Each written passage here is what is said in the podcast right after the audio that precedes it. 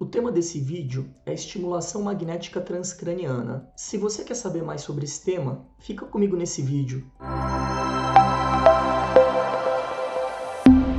Meu nome é Ivan Tayar, eu sou fisioterapeuta da clínica Regenerate, pesquisador na área de neuromodulação não invasiva, e hoje eu vou falar um pouquinho sobre a estimulação magnética transcraniana, ou AMT. A AMT é uma técnica de neuromodulação não invasiva, utilizada tanto para diagnóstico quanto de forma terapêutica. E ao longo desse vídeo eu vou explicar de que forma que a gente pode utilizar ela na prática e quais os tipos de intervenção que a gente consegue realizar. Para a gente começar a falar um pouquinho sobre neuromodulação, a gente precisa voltar um pouquinho lá para o século XIX, onde alguns cientistas eles começaram a utilizar algumas técnicas de modulação cerebral, de estimulação, para tratamento de algumas doenças, mais especificamente o, o, o traumatismo crânioencefálico. TCE. Mas foi na segunda metade do século XX que essas técnicas elas ganharam mais notoriedade é, nas áreas de eletrofisiologia e nas áreas terapêuticas. Foi daí que surgiu a eletroconvulsoterapia, ou a ECT, popularmente conhecida como o eletrochoque,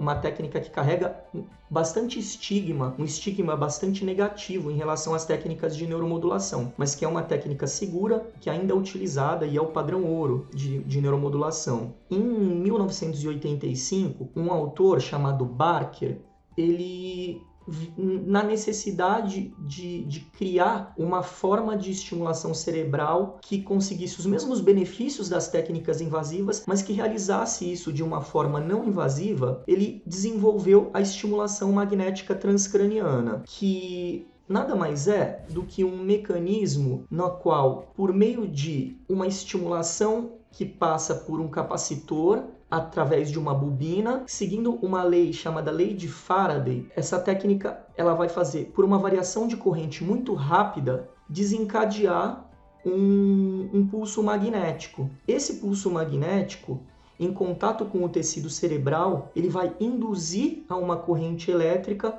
promovendo efeitos terapêuticos. É assim, basicamente, que se desenvolve é, uma estimulação cerebral por meio de, de, uma, de, de, pulsos magnéticos. No caso da estimulação magnética, na forma terapêutica, é, esse tratamento é feito por pulsos repetitivos que, que vão ser parametrizados e de acordo com a parametrização você consegue é, um determinado tipo de efeito, seja por uma estimulação, seja por é, uma inibição de uma determinada área. Vale destacar que a estimulação magnética transcraniana ela é uma técnica eficaz e segura. Ela já tem eficácia e segurança comprovada por inúmeros estudos e ela é aprovada é, em diferentes órgãos de, regu de, regulação ao redor do mundo. Por exemplo, a FDA, que é a, a, Anvisa americana, ela é liberada desde 2008 e pela Anvisa aqui no Brasil desde 2013, além de,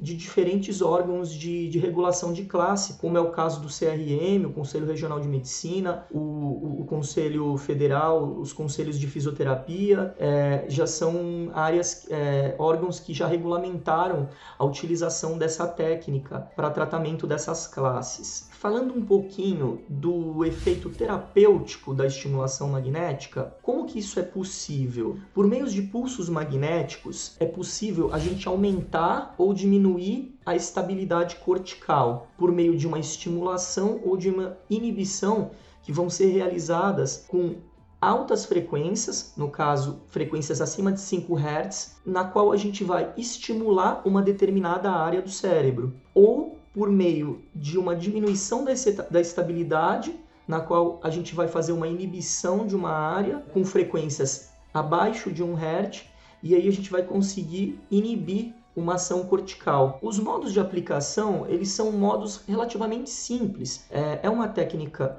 que ela é realizada de forma ambulatorial, ou seja, diferente da eletroconvulsoterapia, você não precisa de um ambiente hospitalar para realizar. Além do fato de você, por ser não invasiva, você não precisar de, de anestesias e, e enfim, e que causam efeitos adversos muito menos expressivos do que a eletroconvulsoterapia. Como que é feito essa estimulação de um modo prático? Por meio de uma bobina, que no caso a gente vai utilizar a bobina figura em 8, ela é posicionada perpendicularmente na cabeça do paciente e, e essa bobina ela vai induzir os pulsos magnéticos de forma perpendicular. Esses pulsos, aí na ordem de 2 a 3 centímetros, eles são suficientes para ultrapassar todos os tecidos, entenda pele, calota craniana, cabelo, o que tiver pelo caminho, e a gente consegue chegar no tecido cerebral. O pulso magnético em contato com o tecido cerebral vai induzir uma corrente elétrica. Se a gente for pensar de uma forma prática, a gente está falando em estimulação magnética, mas na verdade, na prática, a gente estaria promovendo uma estimulação cerebral elétrica. O tempo de aplicação. O tempo de aplicação ele vai depender de acordo é, com o protocolo que foi determinado. É, seja para qual determinado tipo de doença, seja para estimulação ou seja para inibição. Em relação à intensidade, é uma questão que é bastante interessante. A estimulação magnética, ela é uma técnica indolor. Você não sente nenhum tipo de dor na região. Alguns pacientes referem alguns, algum desconforto, depende da sensibilidade, mas no entanto não é algo é, que inviabiliza e não é um sintoma que perdura. E como que é determinada essa intensidade? Essa intensidade é, ela é determinada por meio de uma aferição que a gente faz no limiar motor. E o que, que é isso? Eu vou explicar um pouquinho como funciona essa avaliação inicial pré-tratamento que a gente faz para determinar. O limiar motor seria a menor intensidade de pulsos magnéticos que a gente precisa para capaz de gerar um potencial de ação na área de representação, na área motora de representação do cérebro. A gente coloca a bobina na área que representa a área motora do corpo no cérebro, dá um pulso magnético e quando a gente conseguir o suficiente de intensidade para despolarizar um neurônio, a gente sabe que a gente atingiu esse limiar. E isso só é possível porque a partir do momento que a gente consegue despolarizar um neurônio motor, a gente observa um movimento na mão do paciente. Ou seja, eu dou um pulso magnético no cérebro do paciente e a gente consegue um movimento na mão, porque a gente conseguiu despolarizar um neurônio motor. Dessa forma, eu vou achar qual é a intensidade mínima para esse efeito,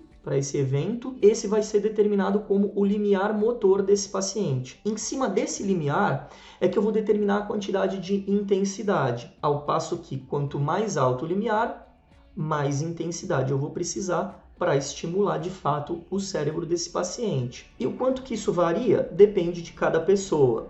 Alguns eventos externos podem alterar danos no, no trato córtico-espinhal, é, algumas medicações específicas podem fazer com que esse limiar motor do paciente varie sobretudo ao longo do, do tratamento. Falando mais um pouquinho sobre os efeitos terapêuticos da, da estimulação magnética, talvez a questão mais importante que a gente tenha em termos de efeito a nível central seja relacionado à neuroplasticidade. A neuroplasticidade é aquela capacidade que o sistema nervoso ele tem de, de se readaptar a eventos externos num nível funcional. Toda vez que esse sistema, que o nosso sistema ele é exposto a mudanças, sejam por estresse, sejam por eventos traumáticos, é, a gente tem um sistema que reage a isso e, e, faz com que esse sistema se readapte. Essa é a neuroplasticidade. A MT,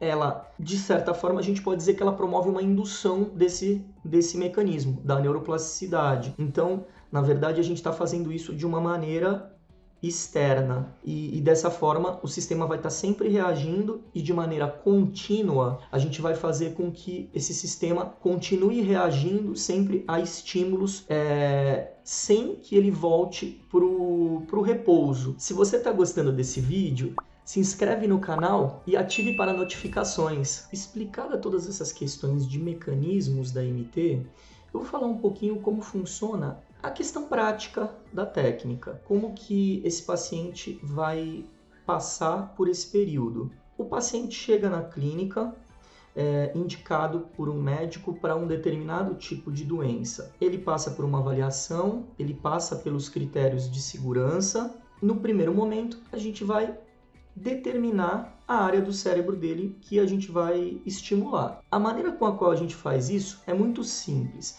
a gente segue um sistema chamado sistema 1020 da eletroencefalografia. Por meio de uma fita métrica, a gente vai tirar medidas do crânio, da calota craniana, na cabeça do paciente, e com uma toquinha na cabeça, a gente vai fazer marcações nas quais a gente vai identificar a área que a gente vai querer estimular ou inibir é, desse paciente. Essa toquinha ela vai servir como parâmetro para a gente por todas as sessões, depois de marcadas as áreas que a gente quer ter, vão ter sido marcadas as áreas motoras do cérebro e é onde a gente vai, nesse momento, determinar a avaliação do limiar motor que eu expliquei anteriormente. Ali a gente vai determinar é, a menor intensidade e a partir desse momento a gente já sabe quanto que a gente precisa de, é, de intensidade para estimular é, o sistema desse paciente. As sessões, elas são sessões diárias né, uma sessão por dia e geralmente elas são realizadas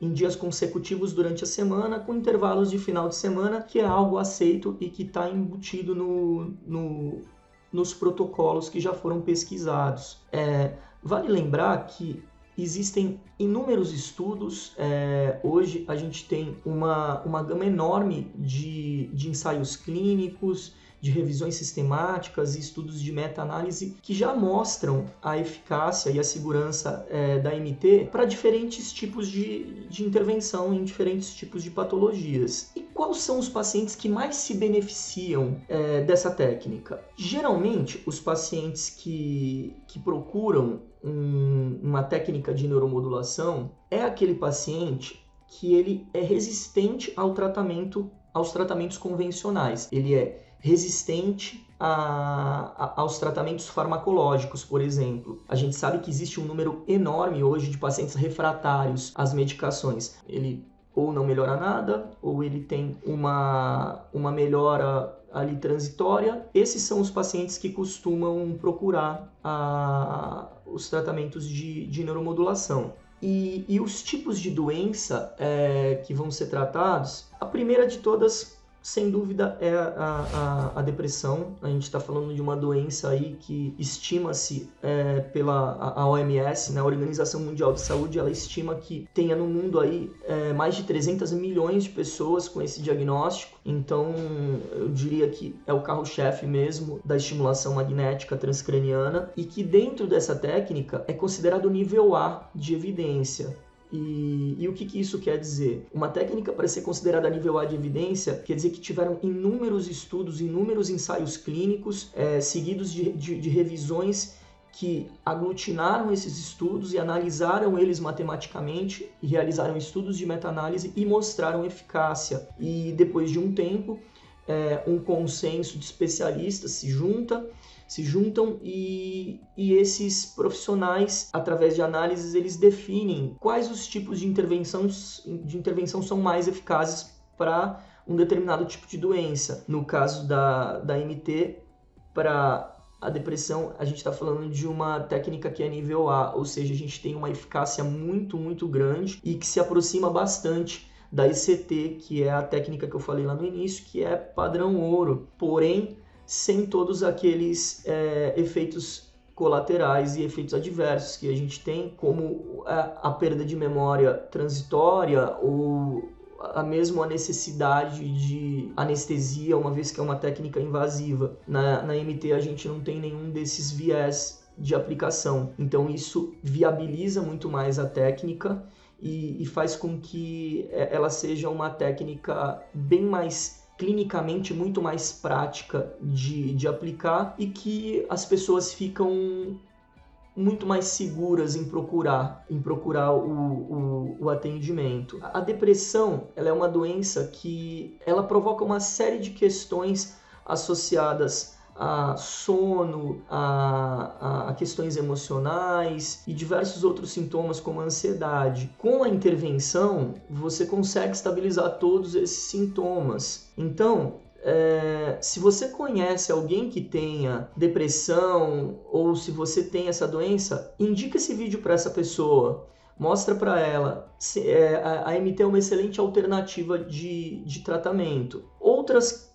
doenças que a gente costuma tratar e que são bastante procuradas são relacionadas à dor crônica. E quando a gente fala em dor crônica, entenda dor neuropática, fibromialgia e síndrome dolorosa miofascial. Falando da dor neuropática especificamente, a gente está falando de uma outra patologia que também é nível A de evidência. Ou seja, é, é uma, é uma intervenção é, extremamente eficaz para esse tipo de questão. Mas não menos importante, a gente tem as doenças que provocam dores musculares, as doenças que provocam dores miofaciais, a fibromialgia, a síndrome dolorosa, são, são técnicas que também têm a sua eficácia, é, doenças que também têm a sua eficácia com, com MT, são nível B de evidência. Essas doenças associadas ao tratamento de fisioterapia, que é imprescindível para esse tratamento, é, em diversos momentos a gente consegue alívio desses sintomas e até favorecendo a, ao prognóstico e melhorando o, o, trabalho do fisioterapeuta, favorece muito. A gente costuma associar esse tipo de trabalho. Na, na área da neurologia, a gente pode pensar aí na doença de Parkinson, que é também bastante comum é, em termos de sintomas. A gente pode pensar na depressão associada, é bastante comum os pacientes chegarem, esses pacientes costumam melhorar bastante e os sintomas motores, é, aqueles relacionados à coordenação motora ou relacionadas a alterações de marcha, isso tudo associado também à fisioterapia. Hoje a gente costuma usar um protocolo aqui na clínica é um protocolo especificamente para o Parkinson, no qual a gente, durante o tratamento, durante a intervenção com a estimulação magnética, a gente realiza uma série de atividades e, e buscando melhorar a melhora desses sintomas, como a cinesia ou a, a coordenação de movimento. É, e como que isso é possível? O, o, o equipamento ele promove pulsos repetitivos com intervalos e durante esses intervalos a gente consegue nesse período de, de pausa, realizar uma atividade e voltar para a intervenção no momento seguinte. Uma vez que a gente determinou a, uma frequência, a gente vai ter um período ali, seja de 4, de 8, de 10 segundos de estímulos no cérebro, o equipamento vai pausar e nesse período a gente consegue realizar algum exercício que seja viável para aquele paciente seja um treino de equilíbrio, seja um treino de coordenação de movimento ou até mesmo um treino curto de marcha. E no momento seguinte, esse paciente vai sentar e vai continuar passando pela, pelo protocolo de, de neuromodulação. É, temos pacientes com, com Parkinson aqui que tiveram benefícios bastante expressivos e ainda na área da neurologia a gente pode pensar na, no AVC, que é uma, uma doença bastante comum e que a gente consegue benefícios muito, muito interessantes. Realiza um protocolo de inibição no lado contralateral à lesão. Ou seja, se esse paciente sofreu um acidente vascular do lado esquerdo do cérebro, a gente vai do lado direito do cérebro e promove uma inibição cortical naquela região. Poxa, mas isso não faz sentido. Isso, na verdade, faz muito sentido quando a gente pensa que os hemisférios cerebrais eles trabalham de forma interligada e que toda vez que a gente promover uma inibição cortical, ou seja, que a gente promova uma diminuição na estabilidade daquela região, a gente vai ter um aumento da atividade contralateral. Então, a gente vai estar tá estimulando de maneira indireta aquela região. Esse protocolo é um protocolo que foi pesquisado e foi estabelecido dessa forma por uma questão de segurança. Ainda nessa, nessa área da neurologia, a gente pensa nos pacientes com Alzheimer, pacientes com Alzheimer inicial que tenham déficits cognitivos, a gente pode pensar em intervenções para esses pacientes, pacientes que tenham algum tipo de demência que seja algo leve, a gente consegue é, melhorar muitas vezes os sintomas por meio de protocolos específicos de, de tratamento. Pacientes na área da psiquiatria, além da depressão que eu já comentei antes, pacientes com TOC, o transtorno obsessivo compulsivo. É, essa é uma área que está sendo recentemente um pouco mais explorada, mas que atualmente existe um protocolo que foi colocado em prática recentemente e, e com uma, uma intervenção associada com, com a, a equipe de psicologia, na qual você induz é, aquele transtorno durante o protocolo e o paciente vai sofrendo uma intervenção durante o protocolo de, de estimulação magnética. Pacientes com zumbido, o tinnitus. Todo mundo já ouviu falar de alguém que fala, poxa, eu fico escutando um zumbido no ouvido. Muitos desses pacientes se beneficiam com um protocolo que a gente é, realiza, que é um protocolo de inibição no córtex temporoparietal. Em diversos momentos, dependendo da causa desse, de, dessa questão, é, o paciente apresenta uma estabilização dos sintomas. Da mesma forma, pacientes que, que apresentam alucinação auditiva, no caso de pacientes com, com esquizofrenia ou com transtorno bipolar, é, que apresentem a, a alucinação auditiva, eles escutam vozes esse mesmo protocolo de inibição nessa região